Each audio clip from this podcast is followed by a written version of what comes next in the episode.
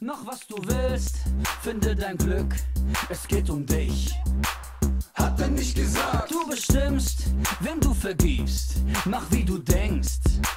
hat er nicht gesagt, Am Ende zählt nur, was du tust.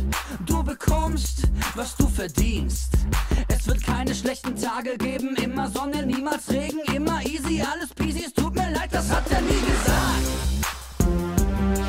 Nie gesagt,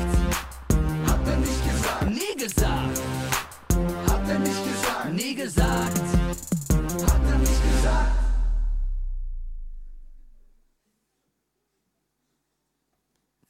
Yes, das ist unser aktueller Teaser für die neue Serie, wo wir äh, starten heute. Und die Serie heißt Hat er nicht gesagt? Und wir wollen ein paar Aussagen anschauen zusammen, die ähm, ich glaube zum Teil schon ganz normal sind oder wir glauben, ja, so ist es doch. Aber wir uns anschauen wollen, was hat dann Jesus wirklich gesagt? Und bevor ich äh, starte, möchte ich dir eine Geschichte erzählen. Ich weiß nicht, ob ich die schon erzählt habe, aber sie passt zum heutigen Thema. Weil Das Thema von heute ist Folge deinem Herzen. Ich habe dir den Titel mitgebracht. Folge deinem Herzen. Und das wollen wir uns heute anschauen. Und wir waren im Sommer äh, in Holland, in den Niederlanden, in den Ferien. Und es war ein wunderschöner Tag. Und dort, wo wir waren, war circa eine Stunde und eine Viertel von Den Haag entfernt. Und wir sagen, hey, lass uns mal noch in eine Stadt gehen und Holland so schauen. Und dann sind wir am Meer, dann können wir ins Meer baden gehen. Und wir hatten einen super Plan, Anais und ich, denn wir sagen, das ist unser Plan für diesen Tag. Wir gehen am Morgen, können die Kinder etwas frühstücken im Auto, dann sind sie zufrieden. Und dann ein wenig ans Meer und wunderbar. Und dann der Promenade, Mittagessen, dann wieder baden oder sonst was Cooles. Und dann Nachtessen. Und wenn die Kinder müde sind, fahren wir wieder entspannt nach Hause. Und genau so war unser Plan. Es war circa fast 30 Tage. Äh, 30 Tage, 30 Grad warm und es war einer der wärmsten Tage in dieser Zeit, wo wir in Holland waren. Und Holland hat sonst nicht 30 Grad, aber für uns äh, haben sie es gemacht. Und es war ein perfekter Tag, wunderbar. Und, aber irgendwie war es nicht das Richtige für unsere Kinder. Irgendwie waren sie nicht so stimmig mit unserem Plan und mit der Idee, dort zu sein und gemütlich und sie, nein, ah, und äh, es windet zu fest und ah, Sand und sowieso das Meer nicht so warm und ach komm, lass uns nach Hause gehen und Annis und ich so, ja, ja, okay. Zwei Kinder, die nicht so happy sind, ja, dann, dort war noch gleich das Legoland. Und dann habe ich gesagt, ja komm, wir könnten ja vielleicht dort gehen, sind wir dorthin in den Shop und haben geschaut und haben gedacht, ja, da könnte man reingehen. Und dann habe ich Anais gesagt, ja komm, dann äh, langweilen sie sich die ganze Zeit, für mich stimmt sicher, aber ach komm, lass uns nach Hause fahren. Und dann sind, haben wir uns entschieden, dass wir auf unsere Kinder hören und sagen, komm, wir gehen wieder nach Hause. Es war kurz nach dem Mittag, Mittagessen haben wir noch knapp durchgebracht und dann äh, sind wir Anfang Nachmittag haben wir gesagt, okay, wir gehen nach Hause. Und äh, wir gingen ins Parkhaus zurück. Ich habe das Parkticket bezahlt und wir gehen zum Auto, laden alles ein. Ich lade meine App und ich sehe, wo ich Google Maps öffne und die Route berechne, dass die Fahrzeit zwei Stunden, drei Viertel ist. Und das Parkticket schon bezahlt. Und ich denke, nein, eigentlich hast du nur eine Stunde und ein Viertel, aber jetzt ist es das Doppelte.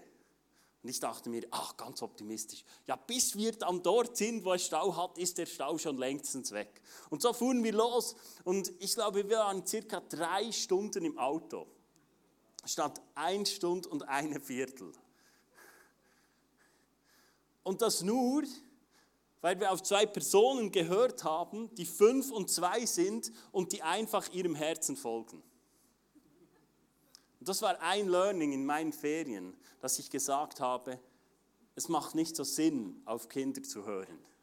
Und ich sage nicht nie.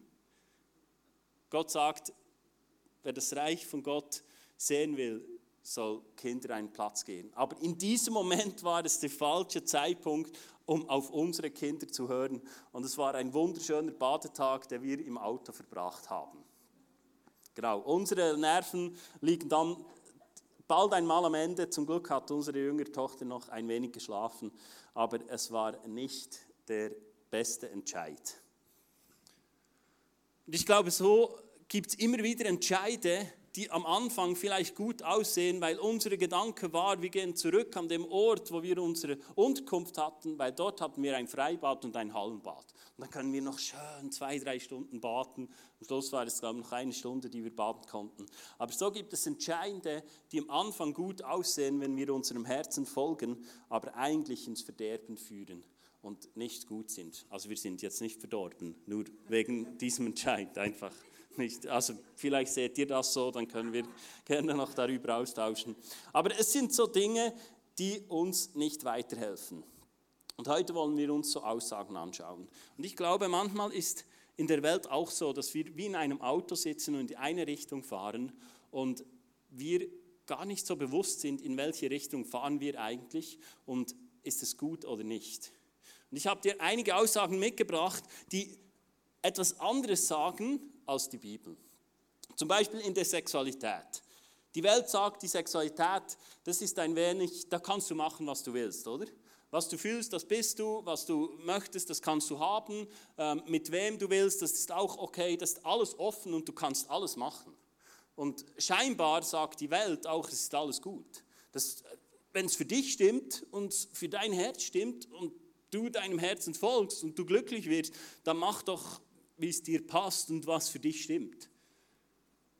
Aber ich möchte dir einen Psalm vorlesen, Psalm 139, Verse 13 und 14, dort heißt es, du, sollst, du hast alles in mir geschaffen und hast mich im Leib meiner Mutter geformt. Ich danke dir, dass du mich so herrlich und ausgezeichnet gemacht hast. Wunderbar sind deine Werke, das weiß ich wohl. Das ist das, was das Wort Gottes über dich sagt, über jede einzelne Person. Und die Welt sagt, ja, vielleicht musst du an dir noch ein wenig rumbasteln und dann musst du, vielleicht hat der Schöpfer bei dir verkackt. Und jetzt musst du halt noch einige Dinge tun und dann kommst du dann in die Erfüllung und dann stimmt es dann. Und lass mich dir eines sagen, ich schmälere nicht die Not, wo die Leute drin sind, die nicht die Freiheit haben oder sich nicht wohlfühlen oder nicht frei sind und eine Not haben in ihrem Leben.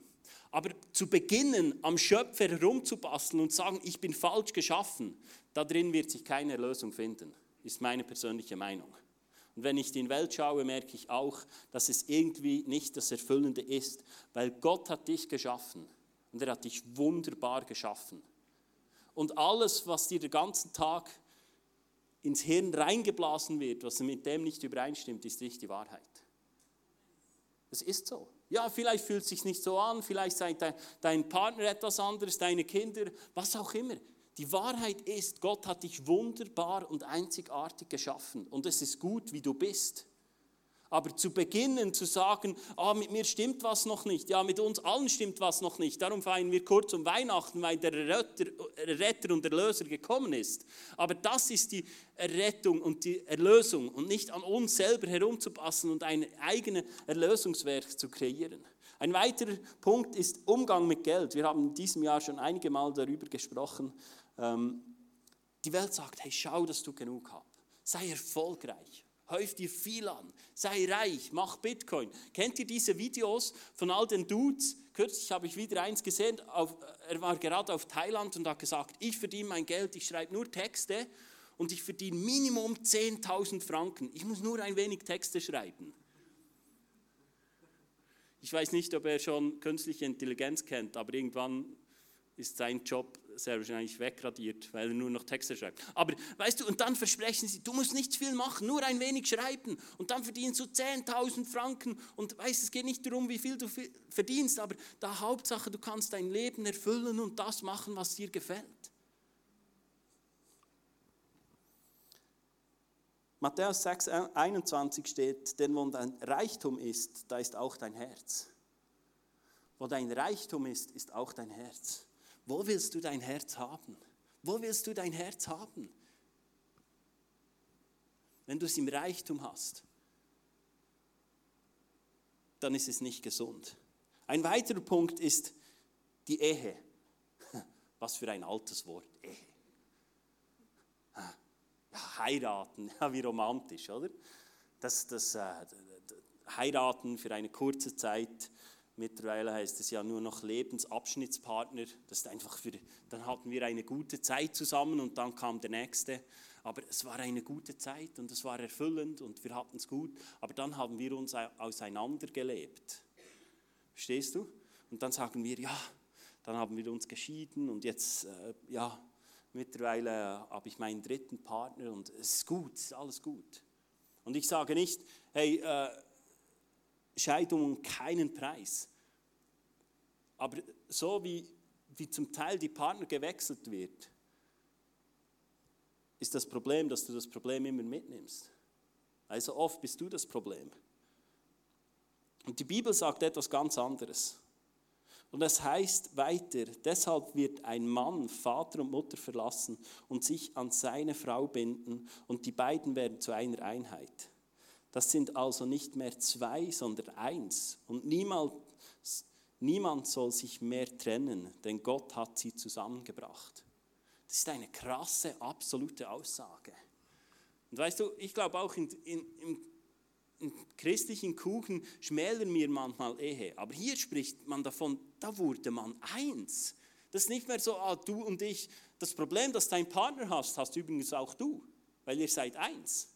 Es ist nicht so, ja, dein Problem, bring mal dein Leben auf die Reihe. Wir sind eins. Die Bibel spricht davon. Und was Gott zusammengefügt hat, soll der Mensch nicht trennen. Ja, es gibt Situationen, wo es Sinn macht, den Partner zu verlassen, wenn es ganz absurd wird. Aber einfach sagen, ja, heute liebe ich ihn nicht mehr. Ich folge mal meinem Herzen und gehe zum Nächsten.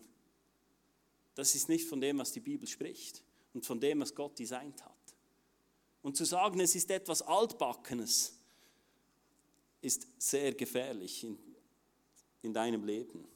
Oder etwas weiteres, Kinder, oder? In der heutigen Zeit, going green, müssen die Welt retten. Wir alle zusammen müssen die Welt retten. Und das Beste wäre, wir würden mal aufhören, Kinder zu machen, weil die sind grundsätzlich ein Problem, weil wir sind irgendwann überbevölkert.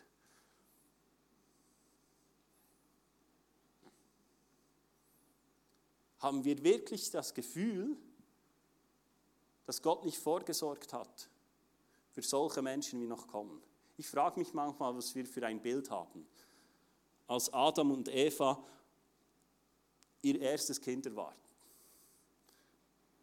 sind die zu Gott gesprungen und haben gesagt, hey, es könnte knapp werden, jetzt sind wir dann zu dritt. Kannst du schauen, dass es noch genug Sauerstoff hat? Nicht, dass es plötzlich knapp wird und einer von uns und wir, wir schmunzeln jetzt darüber, aber die Welt ist so unterwegs. Und sie sagt, nein, Kinder, ganz böse, ganz böse. Weißt du was? Bei mir hornen alle Alarmglocken, wenn der Teufel daran ist, die Kinder auszurotten. Er tat es bei Mose und er wollte es bei Jesus tun. Und wir sind wieder in einer Zeit, wo Kinder als etwas Gefährliches angeschaut werden.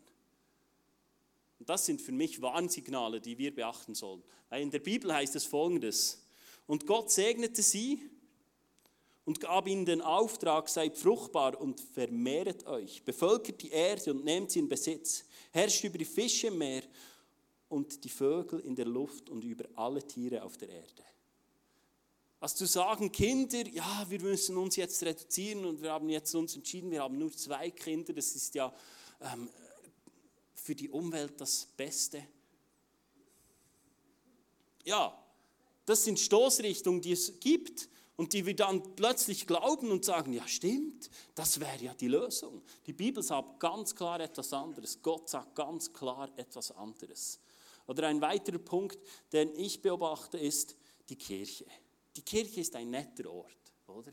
Da kannst du mal hin und mal nicht und das, ja, da, wenn es passt, dann gehen wir und, und sonst äh, schaue ich einen Livestream, nichts gegen Livestream. Aber hey, wo stehen wir? Wo stehen wir? Wo, wo haben wir eine Verbundenheit und sagen, hey, das ist, das ist meine Kirche, das ist mein geistliches Zuhause. Die Bibel sagt in Hebräer 10, 25, sagt sie, und lasst uns unsere Zusammenkünfte nicht versäumen, wie es ein, es tun, sondern ermutigt und ermahnt, ermahnt, ermahnt. Nicht nur eine Einladung auf Telegram, es wäre schön, Wir wären dann wieder da. Ermahnt einander, besonders jetzt, da der Tag seiner Wiederkehr nahe rückt, sagt die Bibel. Hey, wir sollen in die Kirche gehen, wir sollen in sein Haus gehen, wir sollen die Zusammenkünfte nicht verpassen. Wir haben es letzten Sonntag angeschaut. Wir brauchen einander. Wir brauchen einander. Wir brauchen Ermutigung, wir brauchen Zurechtweisung. Ja, wir müssen einander ermahnen. Glaube ist nicht Privatsache und sag, ja, ich und mein Jesus. mein Jesus, ist noch nett. Hey, wir brauchen einander, dass wir einander ermutigen können, dass wir einander helfen können, dran zu bleiben. Das Wort Gottes spricht immer wieder davon, dass wir uns, dass wir vorsichtig sein sollen mit dem Feind. Er geht umher wie ein brüllender Löwe. Und wir müssen nicht Angst haben, aber wir sollten unseren Fokus auf Jesus haben und sagen, ich pflanze mich an einem Ort, wo ich zu Hause bin. Und als Kirche sagen wir, wir treffen uns im Großen und im Kleinen. Das ist unsere Kultur. Wir sind nicht los und sagen, ja, ich klicke mich mal dort ein, was mir gerade passt und was, was für mich gerade stimmt, sondern wir sagen, hey, ich sage Ja zu dem. Ich sage Ja zum Großen. Das ist unsere Kultur. Wir werden nie eine Hauskirche werden, ICF. Das ist nicht unsere DNA. Und es ist nicht, das ist schlecht. Es gibt verschiedene Arten. Aber als Kirche sagen wir, wir treffen uns im Großen und wir treffen uns im Kleinen. Und das sieht ganz unterschiedlich aus. Ob du in einem Ministry dabei bist, ob du in einer Small Group dabei bist. Aber wir sollten uns bewusst sein, dass wir ein Umfeld kreieren müssen, wo wir einander helfen können. Und du merkst, Vielleicht sind einige Bibelstellen für dich herausfordernd. Auch in, der, auch in der Bibel einige Aussagen, wo du sagst, ja, die sind nicht mehr so zeitgemäß. Da müssen wir mal ein wenig den Kontext. Und es gibt Bewegungen, die machen so viel Kontext und nehmen die Bibel auseinander, bis sie gar nicht mehr wissen, wie sie sie zusammenbauen wollen. Ja, das kommt mir aber vor, wie sie ein Auto von anders schrauben wollen und sagen, ja, da müssen wir tiefer graben und tiefer graben und tiefer graben. Und dann schraubst du es von an, aber am Schluss hast du nur noch 10.000 Teile. Ich habe es mal gelernt, irgendwie so etwas. Ein Auto ist circa 10.000 Teile, stimmt? Keine Ahnung. Irgendwie so. Und dann am Schluss hast du kein Auto mehr. Du hast zwar ursprünglich mal ein Auto, hast alles zerlegt und am Schluss hast du nur noch Schrauben und irgendwie ein wenig Akku und ein paar Elektromotoren. Und, aber du hast nichts mehr. Und wie oft ist es so mit der Bibel? Wir nehmen es auseinander und pflücken es und ah, das musst du in den Kontext sehen und es war halt nur für die Hebräer gedacht, dass sie ihre Zusammenkünfte nicht verpassen sollten, weil diese waren schon ein wenig ganz anders und äh, das war ja für sie geschrieben und und und und und und und und und und.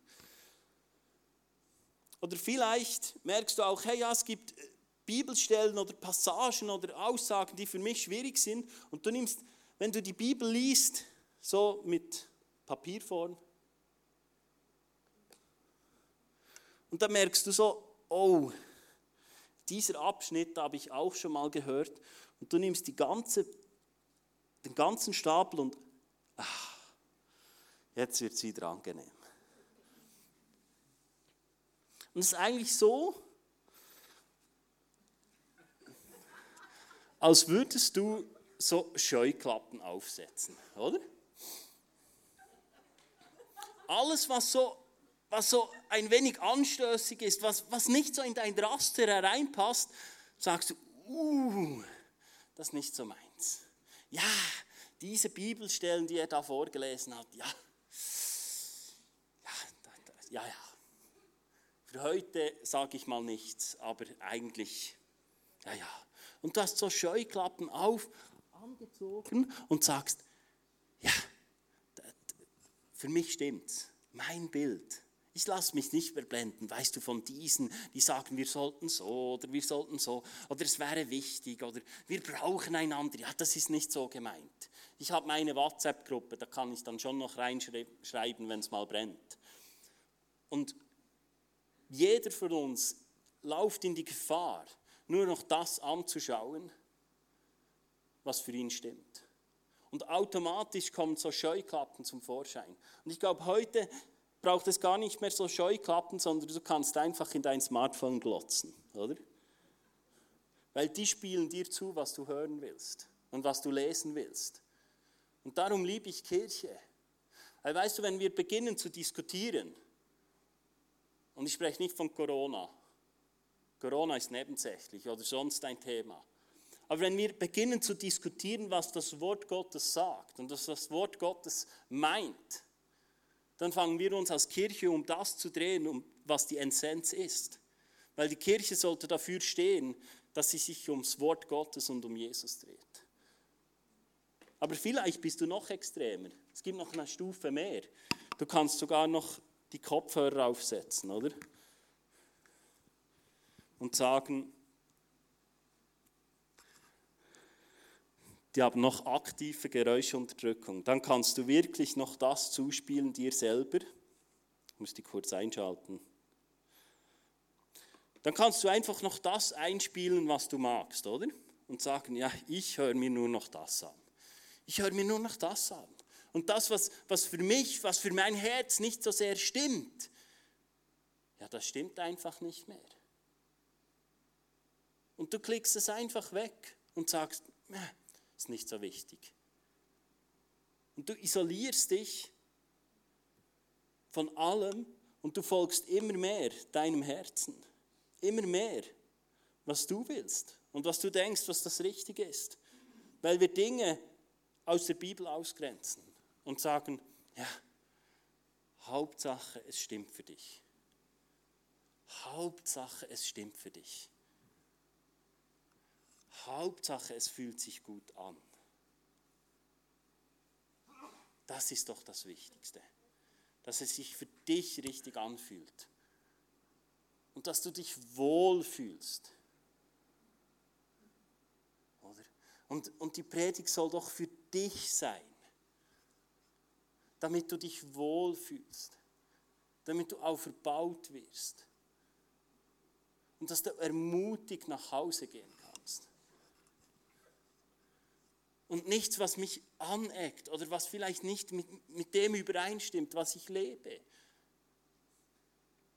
Und so schnell sind wir in der Gefahr, uns einfach abzukapseln.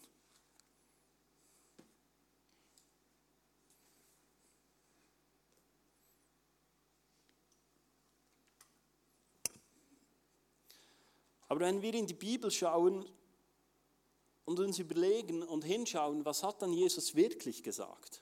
Hat er wirklich gesagt, folge deinem Herzen? In Lukas 9, 23 steht, was Jesus gesagt hat, unter anderem. Jesus hat viel gesagt. Wir können nicht alles anschauen heute Morgen.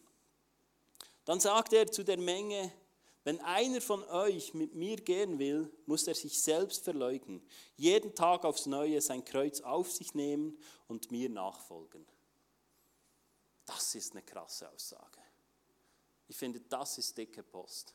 Und wir haben hier so ein schönes Kreuz, wunderschön gezimmert. Stimmt's?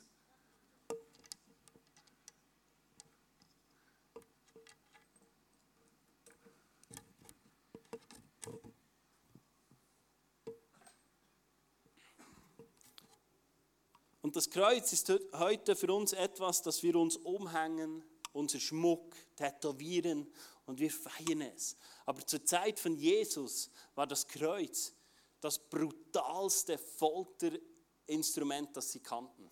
Nicht jeder wurde gekreuzigt, der die Todesstrafe erhielt.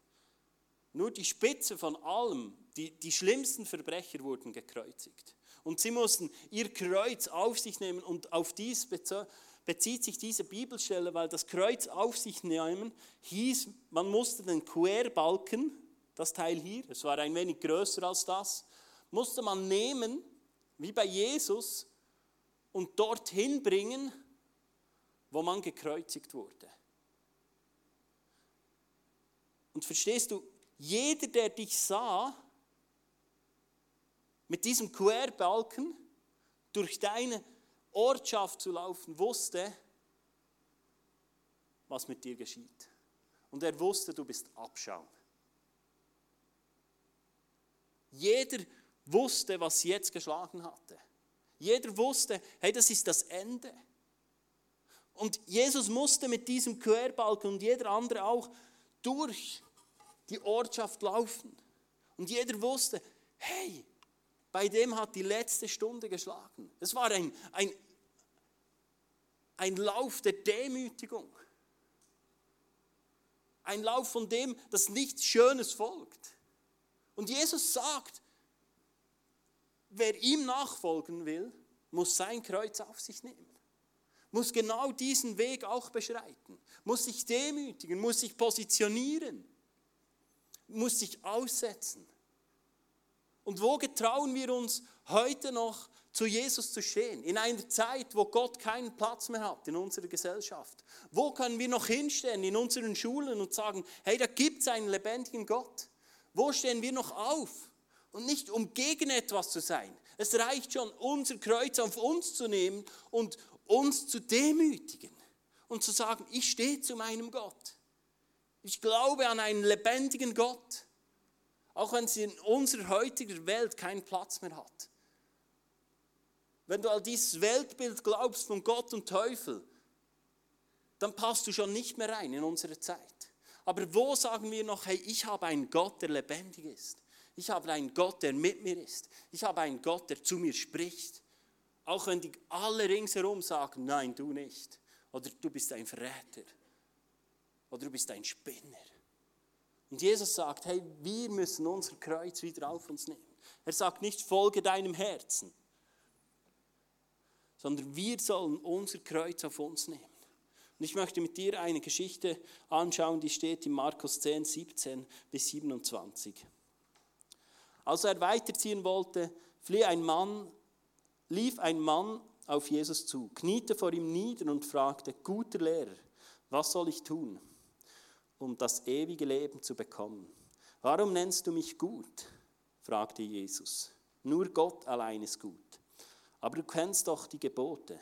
Du sollst nicht töten, du sollst nicht die Ehe brechen, du sollst nicht stehlen, du sollst keine Falschaussagen machen, du sollst nicht betrügen trügen.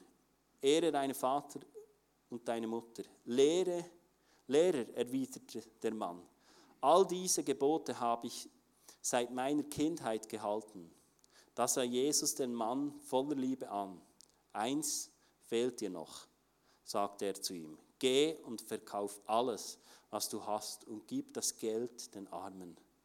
Dann wirst du einen Schatz im Himmel haben. Danach komm und folge mir nach. Als er das hörte, verdüsterte sich das Gesicht des Mannes und er ging traurig fort, denn er war sehr reich.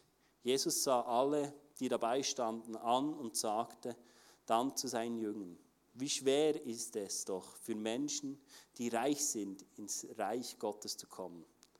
Darüber waren sie erstaunt. Aber Jesus wiederholte, meine lieben Kinder, es ist schwer, ins Reich Gottes zu kommen. Eher geht ein Kamel durch ein Nadelöhr, als dass ein Reicher in Reich Gottes kommt. Die Jünger waren bestürzt. Wer kann da überhaupt gerettet werden? fragten sie. Jesus sah sie aufmerksam an und sagte, menschlich gesehen ist es unmöglich, aber nicht für Gott. Bei Gott ist alles möglich.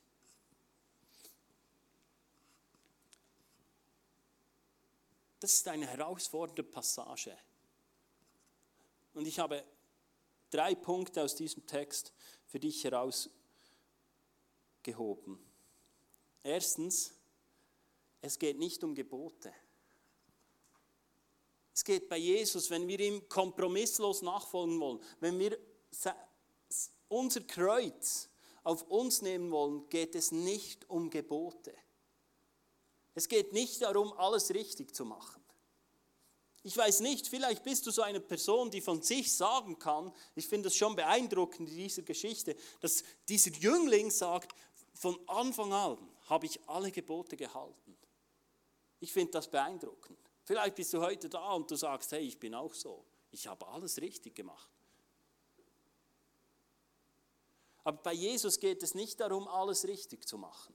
Jesus hat dich und mich nicht auserwählt, weil er sagt, ich will Superheroes. Ich will Leute, die alles richtig machen. Das ist nicht der Punkt. Es geht nicht darum, um Gesetze zu erfüllen. Ich glaube, die Kirche hat in der Vergangenheit so sehr darauf gedrückt, alles richtig zu machen. Auch die Leute. Das ist Religiosität. Alles richtig zu machen. Ja, wir sollten verstehen, was Jesus für uns getan hat und sollten daher unser Leben verändern. Dinge verändern in unserem Leben und ein Teil davon sein, aber aus einer tiefen Herzenshaltung, weil Jesus kennt dein Herz. Und er will nicht, dass du einfach abspulst wie eine Maschine und da, tak, tak, tak, alles richtig machst, sondern es geht um dein Herz.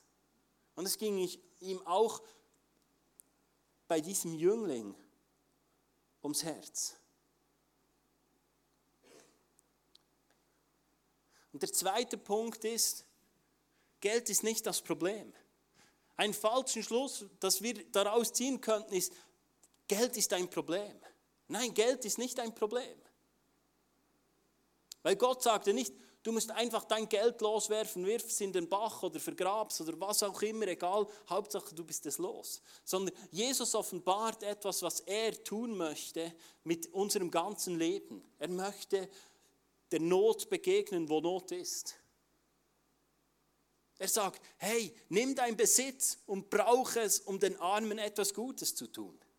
Und verstehst du, das geht nicht nur mit Geld. Du kannst auch in deiner Nachbarschaft, vielleicht hat jemand eine Not, kannst du jemandem begegnen, indem, dass du für ihn betest und von Gott eine Offenbarung bekommst, was er braucht, deine Ermutigung, deinen Nachbarn ermutigen, deinem Nachbarn ein liebes Wort zusprechen. Schon das kann etwas bewirken, was Gott tun möchte.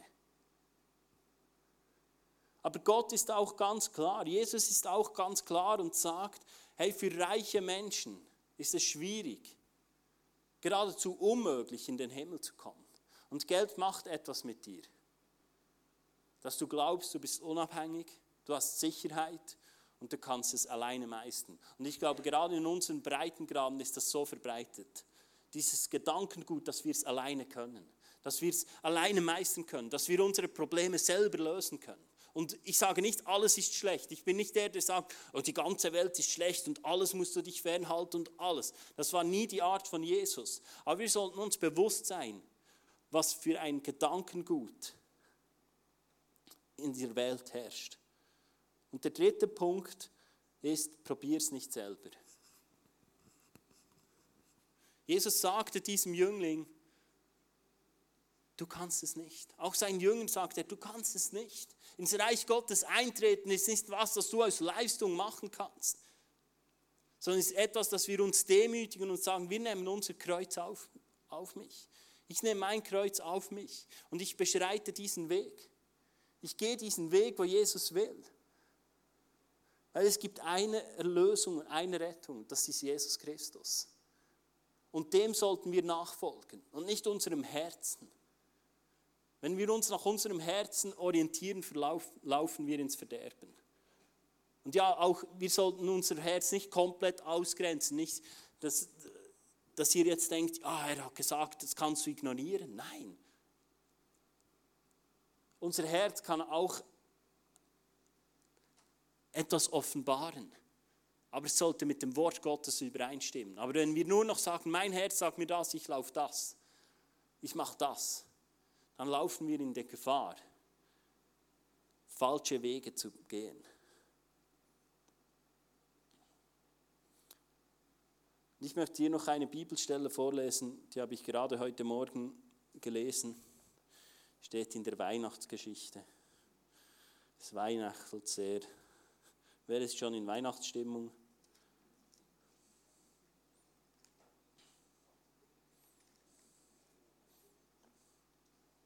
Könnt mal zu Hause Weihnachtsmusik abspielen ab jetzt. Dann seid ihr bald mal in Weihnachtsstimmung.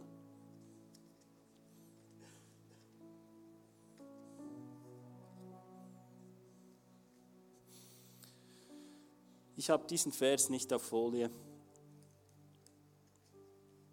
Es steht im Lukas 1, 51. Dort steht folgendes. Er tut Mächtiges mit seinem Arm. Die Rede ist von Gott. Er zerstreut. Die Hochmütigen sind in der Gesinnung ihres Herzens. Er zerstreut. Die Hochmütigen sind in der Gesinnung ihres Herzens. Hey, wenn wir hochmütig sind und glauben, wir brauchen keinen Gott mehr, werden wir ins Verderben laufen.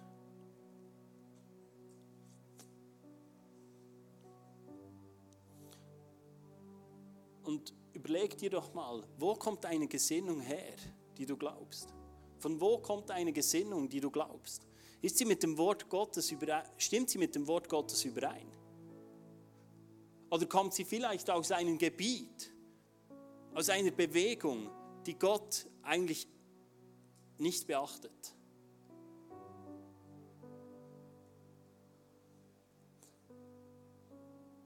Und ich glaube, wenn wir nicht mehr bereit sind, hinzuschauen, was die Bibel uns sagt, zu was uns die Bibel aufruft, zu was uns die Bibel ermutigt, werden wir genau so, wie wir als ganze Familie in diesem Auto gesessen sind für drei Stunden, bei praller Hitze,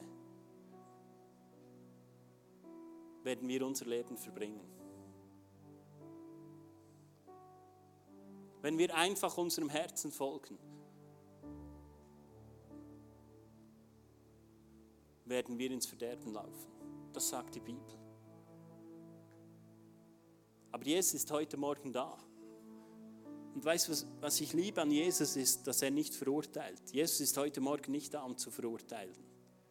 Jesus ist heute Morgen da, um dich an der Hand zu nehmen. Und wir hatten den Eindruck, dass heute Morgen ein Morgen ist, wo du dich entscheiden kannst. Wo du sagen kannst, hey, ich will kompromisslos diesem Jesus nachfolgen. Vielleicht ist heute Morgen ein Morgen, wo du sagst, ich nehme mein Kreuz auf mich. Ich nehme mein Kreuz auf mich.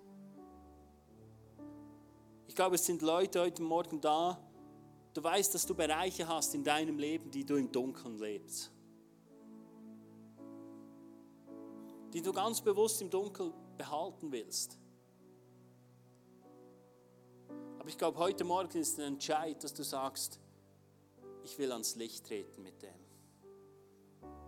Mich kostet es immer wieder Überwindung, meiner Frau Dinge zu sagen und zu offenbaren.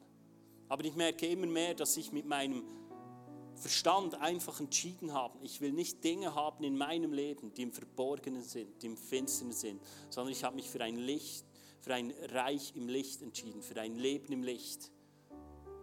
Und ich bekenne ihr Dinge, die ich vor einigen Monaten noch nicht gemacht habe und bekenne Dinge, weil ich sagen will, ich bin ein Mann, der im Licht leben will.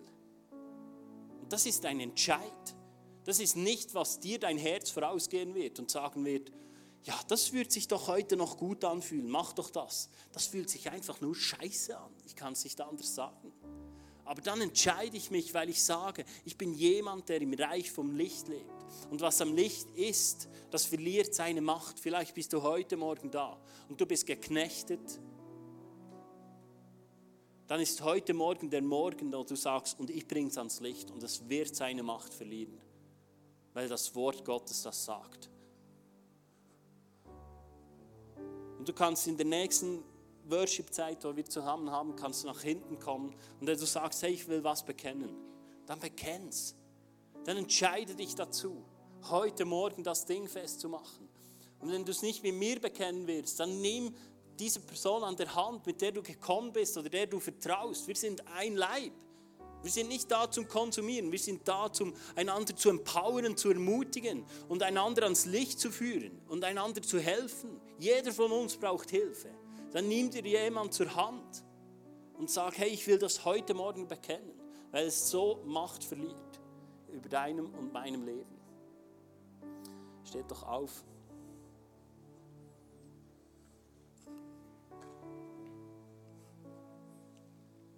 Jesus, ich danke dir, dass du heute Morgen einfach da bist. Und dass du siehst, wo, wo wir wo wir vielleicht dran sind, unserem Herzen zu folgen. Dinge zu tun, die sich für uns vielleicht richtig anfühlen, aber wir noch gar nie darüber nachgedacht haben, was du eigentlich sagst oder was du darüber denkst. Und ich danke dir, dass du, dass du da bist und uns dienen willst heute Morgen. Dass du uns ermutigst und dass du es liebst, wenn wir kommen und uns demütigen, weil denen schenkst du Gnade und das brauchen wir. Wenn wir in das Reich von Gott eintreten wollen, brauchen wir Gnade. Es gibt keinen anderen Weg. Und ich danke dir dafür.